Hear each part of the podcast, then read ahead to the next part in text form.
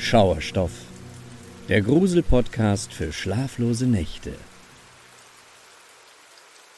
Folge Nummer 10 Happy Halloween Meine beiden Geschwister und ich sind in einer sehr ländlichen Gegend aufgewachsen. Das alte Bauernhaus unserer Eltern stand sehr einsam und für sich, weshalb es in unserer näheren Umgebung auch kaum andere Kinder gab, mit denen wir uns hätten anfreunden können. Folglich waren mein älterer Bruder Marco und meine kleine Schwester Sophie oft meine einzigen Spielkameraden. Uns dreien machte das jedoch nichts aus, wir kannten es schließlich nicht anders. Meine Kindheit verlief überwiegend glücklich und es gab nur wenige Momente und Erfahrungen, in denen dieses Gefühl nicht zutraf. Von einer solchen Situation, die sich einst vor vielen Jahren an Halloween zutrug, möchte ich euch hier nun erzählen. Unsere einzigen Nachbarn in Sichtnähe waren damals ein älteres Ehepaar mit einem eigenen Hof und einem riesigen Maisfeld, das sie seit langer Zeit bewirtschafteten. Sie mochten uns Nachbarskinder sehr und freuten sich auch, wenn im Herbst weitere Familien ihren Hof ansteuerten, um frischen Mais zu kaufen. Für diese Saison hatten sie sich sogar eine kleine Attraktion ausgedacht. Ein Maislabyrinth, das sie mit allerlei Halloween-Deko ausgestattet hatten und wo sie für die Kinder auch ein paar Körbe mit Süßigkeiten versteckten. Meine Geschwister und ich hatten das Maislabyrinth schon einige Jahre in Folge aufgesucht, und mit steigendem Alter verlor es tagsüber allmählich seinen Reiz und wirkte nicht mehr sonderlich gruselig auf uns. Also beschlossen Marco und ich, damals zwölf und zehn Jahre alt, das Labyrinth zur Abwechslung heimlich in der Nacht aufzusuchen. Wir waren der Meinung, dass unsere Schwester Sophie mit ihren acht Jahren definitiv zu jung für ein solches Abenteuer war. Aber sie quengelte natürlich ohne Ende, weshalb wir sie schlussendlich auch mitnahmen. Als unsere Eltern in jener Nacht zum 31. Oktober das Licht im Schlafzimmer löschten und wir nach wenigen Minuten unseren Vater selig schnarchen hörten, wussten wir, dass der Zeitpunkt perfekt war. Leise zogen wir uns an und kletterten vorsichtig aus unserem Kinderzimmerfenster, bevor wir über unser Grundstück in Richtung Maisfeld schlichen. Die Nacht war mild und trocken, allerdings auch nicht ganz wolkenlos, was die Sicht ein bisschen erschwerte. Um keine Aufmerksamkeit zu erregen, hatten wir extra keine Taschenlampen mitgenommen. Damit hätte man uns sicherlich noch meilenweit sehen können. Ein paar Gehminuten später erreichten wir schließlich den Eingang des Labyrinths und traten neugierig ein. Im ersten Moment sah das Maislabyrinth auch im Dunkeln aus wie all die Jahre zuvor. Wir erkannten geschnitzte Kürbisse, Skelette und die obligatorischen Gummispinnen und Plastikfledermäuse, die wie dunkle Flecken zwischen den Maispflanzen hingen. Doch anscheinend hatte sich das alte Ehepaar für dieses Halloween noch eine neue Attraktion ausgedacht. Als wir ein zweites Mal um eine Ecke bogen und sich vor uns ein langer Pfad erstreckte, erkannten wir in etwa 50 Meter Entfernung eine Gestalt. Es war zu dunkel, um von unserem Standort aus genaueres ausmachen zu können, doch sie schien mitten auf dem Pfad zu stehen und in unsere Richtung zu starren. Sie hatte ihre Arme ausgebreitet, so als wollte sie uns den Weg versperren. Scheiße, wer ist das denn? Flüsterte Marco nervös. Sollen wir lieber abhauen? fragte ich ängstlich. Sowohl er als auch ich waren fast der Überzeugung, dass uns hier ein Erwachsener gegenüberstand, der unserem nächtlichen Ausflug ein rasches Ende bereiten sollte. Dann aber brach meine kleine Schwester plötzlich in Gelächter aus. Verwirrt drehten wir uns zu ihr um. ihr Angsthasen, sagte sie prustend und kriegte sich kaum wieder ein. Das ist doch nur eine Vogelscheuche. Verdattert sahen wir wieder in Richtung der Gestalt. Ich kniff die Augen zusammen. Sophie hatte recht. Die Körperform, die ganze Haltung, das alles wirkte irgendwie starr und unnatürlich. Erleichtert musste ich ebenfalls lachen und sah meinem älteren Bruder an, dass er genauso bemüht war, seine Nervosität von eben zu überspielen. Kommt, die schauen wir uns mal an, sagte er mit betonter Coolness und ging forschen Schrittes voran. Sophie und ich folgten ihm schnell. Wenige Meter vor der Vogelscheuche blieben wir abermals stehen. Der erste Schreck war zwar verflogen, doch jetzt, aus der Nähe, faszinierte sie uns umso mehr mit ihrer realistischen Gestaltung.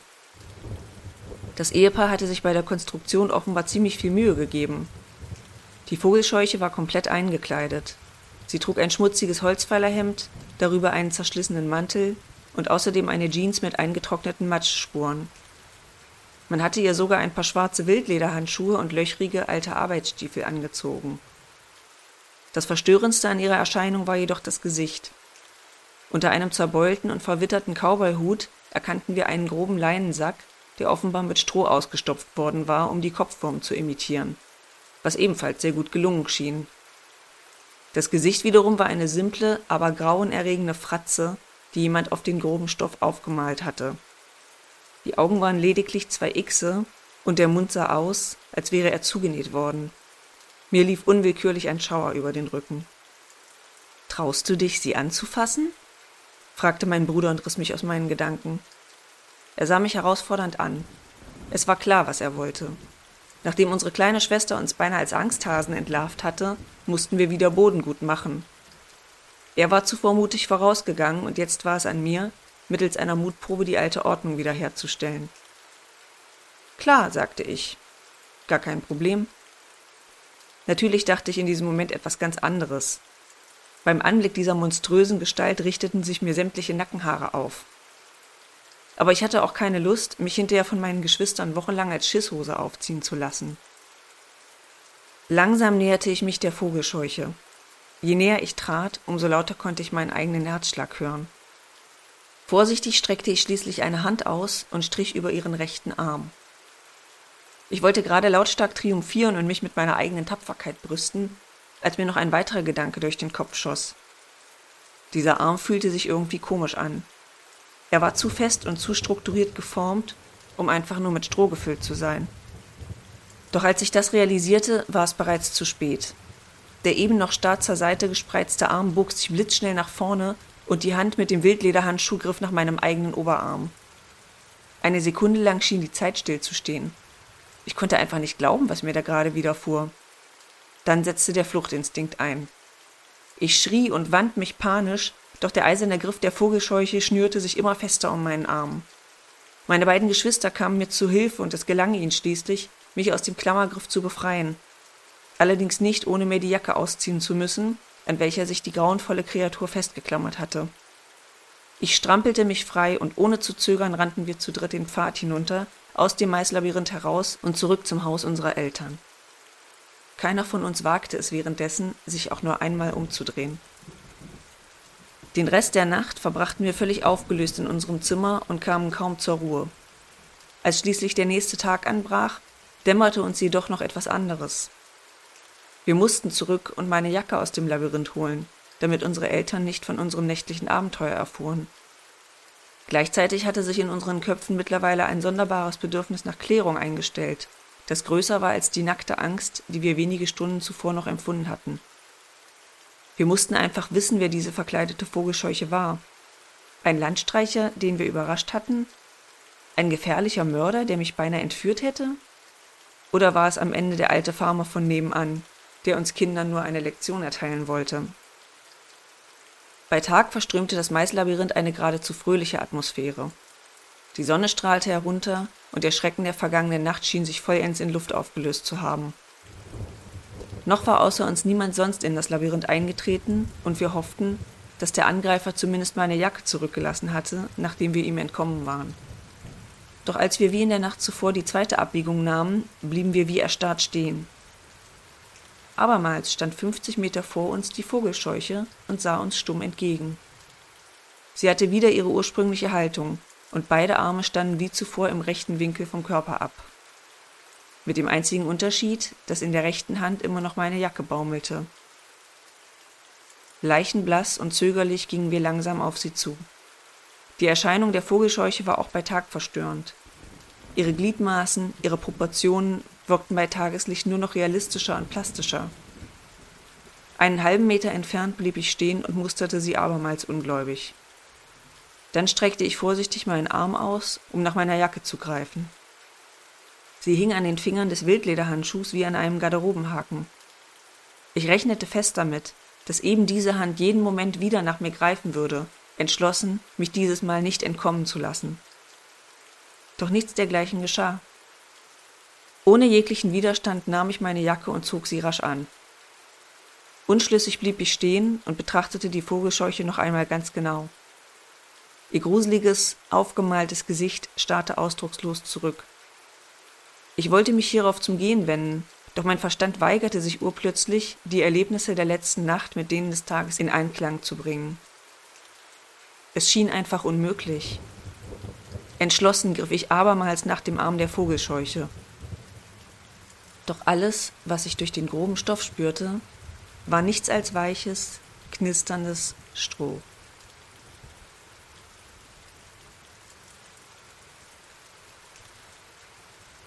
Story Nummer 2. Die Frau im Rückspiegel. Vor zwei Jahren war ich an einem Freitagabend bei einer großen Halloween-Party eingeladen. Es war extrem windig und gossen Strömen, als ich an jenem Oktoberabend meine Schicht gegen 21 Uhr im Krankenhaus beendete. Ich arbeitete als Pfleger in einer großen Klinik und hatte gerade einen langen, anstrengenden Tag hinter mir. Noch während ich über den Parkplatz zu meinem Wagen eilte, peitschte der Wind mir dicke Regentropfen ins Gesicht. Und als ich mich schließlich hinter das Steuer meines alten Hondas fallen ließ, war ich bereits klatschnass, obwohl ich mich gerade mal knapp 100 Meter unter freiem Himmel bewegt hatte. Nein, ich hatte ehrlich keine Lust auf diese Party. Die Müdigkeit steckte mir in den Knochen und ich hatte nicht mal ein Kostüm dabei. Am liebsten wäre ich einfach nach Hause gefahren, hätte mir eine Pizza bestellt und wäre selig vorm Fernseher eingeschlafen. Doch die Gastgeberin war eine alte Schulfreundin, die es mir wirklich übel genommen hätte, wenn ich nicht aufgetaucht wäre. Leider gab es in dem Zusammenhang einen weiteren Haken. Abgesehen von ihr kannte ich auf der Party niemanden sonst. Ich war wirklich nicht in der Stimmung, meinen wohlverdienten Freitagabend mit Smalltalk und anstrengendem Socializen zu verbringen. Doch mir blieb wohl keine andere Wahl. Als ich schließlich die Party erreichte, musste ich feststellen, dass ich mit meinen Vorahnungen recht behalten hatte. Das Haus war voll, doch abgesehen von meiner Schulfreundin Sandra waren mir sämtliche Gäste fremd und obendrein nicht sehr sympathisch. Dass ich selbst als einziger ohne Kostüm erschienen war, machte die Sache definitiv nicht besser. Unter anderen Umständen hätte ich mir die Party einfach schön getrunken, um den Abend irgendwie durchzustehen. Allzu hart die Kante geben konnte ich mir allerdings auch nicht, denn schließlich musste ich noch fahren, um später nach Hause zu kommen. Also biss ich die Zähne zusammen, trank abwechselnd Energydrinks und Bier aus Plastikbechern und bemühte mich zumindest den Anschein zu geben, ich würde mich amüsieren. Als nach zwei Stunden auch das letzte belanglose Gespräch zwischen mir und irgendeinem BWL-Studenten versandet war, sah ich meine Chance für einen polnischen Abgang. Unauffällig schlenderte ich über das Grundstück zurück zur Straße und fand mich wenige Augenblicke später in meinem Wagen wieder. Es regnete noch immer. Bevor ich den Motor anließ, rieb ich mir ein paar Mal die Augen und versuchte durch die vom Regen verschmierte Windschutzscheibe das Ende der Straße zu fokussieren. Ich war definitiv nicht betrunken, aber nach ein paar Bier auch nicht mehr sicher, ob ich bei einer Polizeikontrolle den Atemtest bestehen würde. Ich entschied schließlich, dass ich definitiv noch fahrtauglich war und startete den Motor. Wie sonst sollte ich schließlich nach Hause kommen. Ich manövrierte also den Wagen betont gleichmäßig und langsam und bemühte mich, noch vorausschauender als sonst zu fahren. Entgegen meiner Gewohnheit ließ ich sogar das Radio aus, um mich noch besser auf die Straße konzentrieren zu können. Gerade weil ich so hoch konzentriert hinterm Steuer saß und nervös durch die verregnete Windschutzscheibe blinzelte, sah ich sie bereits aus einigen hundert Metern Entfernung. Am Straßenrand lief eine einsame Gestalt durch das Unwetter. Als mein Wagen sich näherte, erkannte ich, dass es eine junge Frau war. Allein und obendrein ohne Regenschirm oder wetterfeste Kleidung. Als sie das Licht meiner Scheinwerfer sah, blieb sie stehen und drehte sich zu mir um. Na wunderbar, seufzte ich und nahm schon mal den Fuß vom Gas. Ich wusste, dass ich hier in einem großen Dilemma steckte. Einerseits wollte ich einfach nur nach Hause, mir die Decke über den Kopf ziehen und den anstrengenden Tag von mir abfallen lassen. Andererseits konnte ich die junge Frau nicht einfach so allein wortwörtlich im Regen stehen lassen. Mitten in der Nacht, auf einer einsamen Straße, auf der ihr womöglich noch andere Menschen mit weniger guten Absichten begegneten. Ich musste sie zumindest fragen, ob alles okay war. Also trat ich auf die Bremse und kam wenige Meter vor ihr zum Stehen. Nachdem sie mich eingeholt hatte und neben der Beifahrertür stehen blieb, ließ ich die Fensterscheibe herunter. Sofort fegte der Wind eiskalten Regen auf meinen Beifahrersitz. Hey, sagte ich freundlich. Alles okay mit dir? Kann ich dich mitnehmen? Die Frau nickte kaum merklich und ging ohne zu zögern zu einer der hinteren Türen. Sie öffnete sie zügig und nahm auf dem Rücksitz Platz. Im Rückspiegel konnte ich sie nun deutlich besser erkennen als noch vor wenigen Sekunden, als sie vom Regen geschunden auf dem Bürgersteig stand. Sie war noch immer völlig durchnässt. Ihr blondes Haar hing tropfend vor dem blassen Gesicht und ihre Wimperntusche war verschmiert. Als sich unsere Blicke in meinem Rückspiegel trafen, sahen ihre Augen irgendwie traurig aus. Also, sagte ich erneut betont freundlich, wo kann ich dich absetzen? Ich muss nur bis zum Ende der Straße, antwortete sie knapp. Erleichtert kam ich ihrem Wunsch nach. Ich hatte beinahe befürchtet, meinen neuen Fahrgast noch quer durch die halbe Stadt chauffieren zu müssen. Die kurze Strecke hingegen war schnell erledigt und ich konnte mir gedanklich auf die Schulter klopfen, weil ich trotz meiner eigenen Erschöpfung noch eine gute Tat vollbringen würde. Also fuhren wir los. Da sich bald darauf wieder das Schweigen zwischen uns breit machte, nutzte ich die Wartezeit an einer Ampel und fragte sie, Warum bist du eigentlich durch den Regen gelaufen? Der Weg war nicht weit. Und ich hatte kein Geld für ein Taxi, gab sie zurück. Das konnte ich gut verstehen. Taxis waren nicht billig. Und ich vermutete, dass sie aufgrund ihres jungen Alters Studentin oder Auszubildende sein musste. Plötzlich wurde mir ebenfalls bewusst, wie unheimlich ich womöglich auf sie wirkte. Ein Mann, der mindestens 15 Jahre älter war und sie nachts zum Mitfahren einlud. Welche junge Frau würde da nicht misstrauisch werden? Vielleicht bereute sie längst, dass sie zu mir ins Auto gestiegen war. Ich bin übrigens Chris, schob ich schnell hinterher und bemühte mich, so vertrauenserweckend wie möglich zu klingen. Ich bin Clara, antwortete sie fast schon teilnahmslos und ergänzte Danke, dass du mich mitnimmst. Dann schwiegen wir wieder. Ich wollte nicht um jeden Preis ein Gespräch erzwingen, also hielt ich die Klappe und konzentrierte mich ganz aufs Fahren.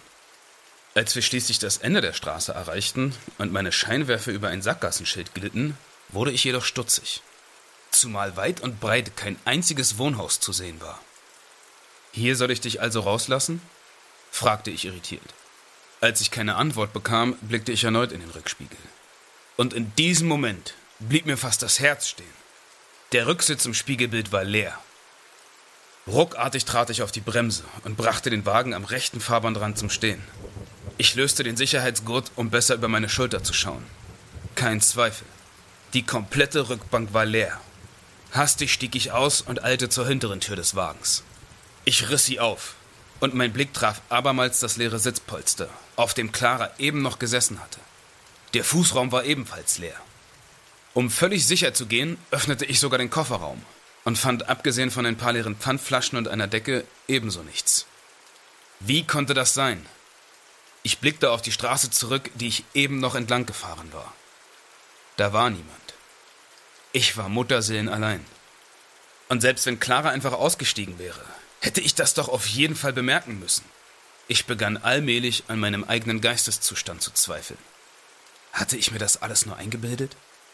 Verzweifelt betastete ich den Sitz und die Lehne, wo die junge Frau gesessen hatte. Clara war vom Regen durchnässt eingestiegen, doch die Rückbank fühlte sich komplett trocken und unberührt an. Ratlos und völlig überfordert stand ich am Straßenrand im Regen. Ich konnte fühlen, wie mir bei dem Gedanken, ich hätte den Verstand verloren, die Angst langsam den Nacken hochkroch. Noch einmal sah ich mich um, in der Hoffnung, Clara irgendwo doch noch zu entdecken. Und dann fiel mir der Zaun auf, neben dem mein Wagen unmittelbar zum Stehen gekommen war. Genau genommen war es ein altes Eisengitter, zu dem ein rostiges Tor gehörte das ich nun bei genauerem Hinschauen ausmachen konnte. Ich hatte direkt vor einem Friedhof gehalten. Und plötzlich erschien alles einen Sinn zu ergeben. Noch vor wenigen Minuten hatte ich Clara gefragt, wohin ich sie fahren sollte. Nur bis zum Ende der Straße hatte sie geantwortet. Offenbar hatte ich sie also an ihr Ziel gebracht. Auch wenn dieser Ort nicht ganz dem entsprach, was ich erwartet hatte.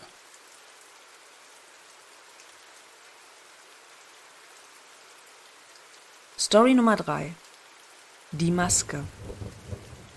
2018 fiel Halloween auf einen Mittwoch, also einen ganz gewöhnlichen Wochentag, den ich zur Abwechslung allein zu Hause verbringen musste. Meine Mutter war zu Besuch bei meiner pflegebedürftigen Oma und mein Vater hatte an diesem Abend Nachtschicht. Ich hatte das Haus also für mich allein. Für einen Teenager wie mich war das natürlich eine prima Sache, auch wenn ich im Grunde nicht viel vorhatte. Am nächsten Tag war schließlich Schule. In unserer Gegend ist Süßes oder Saures ziemlich beliebt und mein Vater hatte extra eine gigantische Tüte mit lauter Mini-Schokoriegeln besorgt, die ich an die klingelnden Kids in ihren Kostümen verteilen konnte. Schon kurz nachdem ich gegen 17 Uhr selbst nach Hause gekommen war und meinen Rucksack im Flur in die Ecke geworfen hatte, läutete es bereits das erste Mal. Süßes oder Saures, riefen die verkleideten Kinder im Chor, und ich warf ihnen die Schokoriegel in ihre Eimer. Das ganze Schauspiel wiederholte sich in den nächsten Stunden alle 10 bis 15 Minuten und ich musste jedes Mal meine Hausaufgaben unterbrechen, um an die Tür zu gehen. Entsprechend erleichtert war ich, als ab 21 Uhr der Besucherstrom schlagartig abnahm und ich endlich wieder meine Ruhe hatte. Umso mehr überraschte es mich, als gegen 21 Uhr dann doch noch jemand klingelte.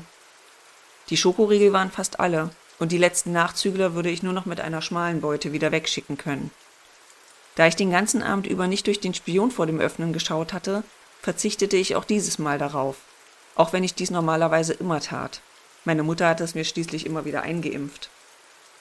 Von daher erwischte es mich ziemlich eiskalt, als vor meiner Tür nicht der erwartete Tross an verkleideten Kindern stand, sondern nur ein einziger Mann. Er trug normale dunkle Kleidung, und das einzige Kostümaccessoire war eine bleiche Michael Myers Maske, durch deren schwarze Augenlöcher er mich anstarrte. Ja, bitte? fragte ich sichtlich irritiert. Der Mann antwortete zunächst nicht und blieb für einen Augenblick völlig reglos stehen. Dann hob er langsam einen Arm und winkte mir zu. Darauf war ich erst recht nicht vorbereitet, weshalb ich ihn nur ungläubig musterte. Doch anscheinend wollte er genau das erreichen, mich ablenken. Plötzlich machte er einen großen Schritt nach vorne und wollte offenbar die Tür blockieren. Doch zum Glück reagierte ich schnell genug, um ihm diese direkt vor der Nase zuzuschlagen und den Riegel umzulegen. Reichlich beunruhigt schrieb ich hierauf meinem Vater und schilderte, was soeben geschehen war. Doch der war wie immer tiefenentspannt und meinte nur, es sei Halloween. Wahrscheinlich war das einfach nur ein fieser Streich, um mich zu erschrecken. Ich glaubte ihm für den Moment. Was sonst konnte dieser Typ schon von mir wollen?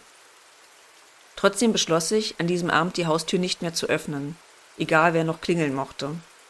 Ich ging zurück ins Wohnzimmer, wo ich meine Englischhausaufgaben unterbrochen hatte, als ich plötzlich ein Geräusch hörte. Es kam von dem großen Erkerfenster rechts von unserem Esstisch, wo ich meine Schulunterlagen ausgebreitet hatte. Meine Augen schnellten zur Seite und abermals stand da dieser Typ mit seiner unheimlichen Maske. Wieder hob er die Hand und winkte. Doch abgesehen davon stand er einfach nur da und tat gar nichts. Verstört schnappte ich mir mein Handy, schaltete das Licht aus und ging aus seinem Sichtfeld. Von der Diele aus schrieb ich meinem Vater, dass dieser Verrückte mich immer noch belästigte doch mein Vater sah noch immer keinen Handlungsbedarf. Ignoriere ihn einfach, dann wird er schon verschwinden, schrieb er zurück. Tja, das sagte sich so leicht. Mir fiel nur ein einziger Ort im Haus ein, von dem ich wusste, dass dieser Spinner mich dort nicht länger durchs Fenster stalken konnte. Unser Keller, denn dort gab es schließlich keine Fenster. Unser Keller ging direkt von der Diele ab. Ich schloss die Tür hinter mir, ging die Stufen hinab und ließ mich unten angekommen auf ein altes Ledersofa fallen, das vor einem großen Flatscreen-Fernseher stand. Das hier war unsere Zockerhöhle. Meine Hausaufgaben hatte ich zwar oben auf dem Esstisch liegen lassen, aber zumindest konnte ich mich auch hier unten eine Zeit lang beschäftigen. Und so zockte ich schließlich eine Weile und hätte den ganzen Vorfall beinahe fast vergessen, als plötzlich das Licht ausging. Irritiert pausierte ich das Spiel und setzte mich auf. Der Fernseher und die Playstation liefen immer noch, es hatte also keinen Stromausfall gegeben. Lediglich die Deckenbeleuchtung war aus. Doch der Schalter dazu war nicht wie üblich im Keller selbst. Er befand sich oben in der Diele, neben der Kellertür. Während meine Gedanken noch zu ordnen versuchten, was das zu bedeuten hatte, hörte ich von oben wie zur Bestätigung Schritte auf dem Fliesenboden. Jemand war im Haus. Geistesgegenwärtig schaltete ich sofort den Fernseher aus und duckte mich hinter das Sofa. Der Keller war nun in völlige Dunkelheit gehüllt. Ich hielt den Atem an und lauschte. Wenige Sekunden später öffnete sich langsam die Kellertür. Durch das hereinfallende Licht aus dem Erdgeschoss erkannte ich die Silhouette eines Mannes auf der Schwelle. Der Mann ging langsam und mit schweren Schritten die Stufen hinunter, blieb jedoch auf der Hälfte der Strecke stehen. Nun erkannte ich auch die scheußliche Michael Myers Maske. Es war derselbe Typ. Ich konnte hören, wie er unter seiner Maske irgendetwas murmelte, Allerdings war es unmöglich zu verstehen, was er sagte. Mindestens zwei Minuten lang starrte er in die Dunkelheit und murmelte vor sich hin. Ich verharrte wie eingefroren in meinem Versteck und betrachtete ihn. Dann plötzlich legte er den Kopf schräg und sagte klar und deutlich Ich kann dich sehen. Ich rührte mich immer noch nicht.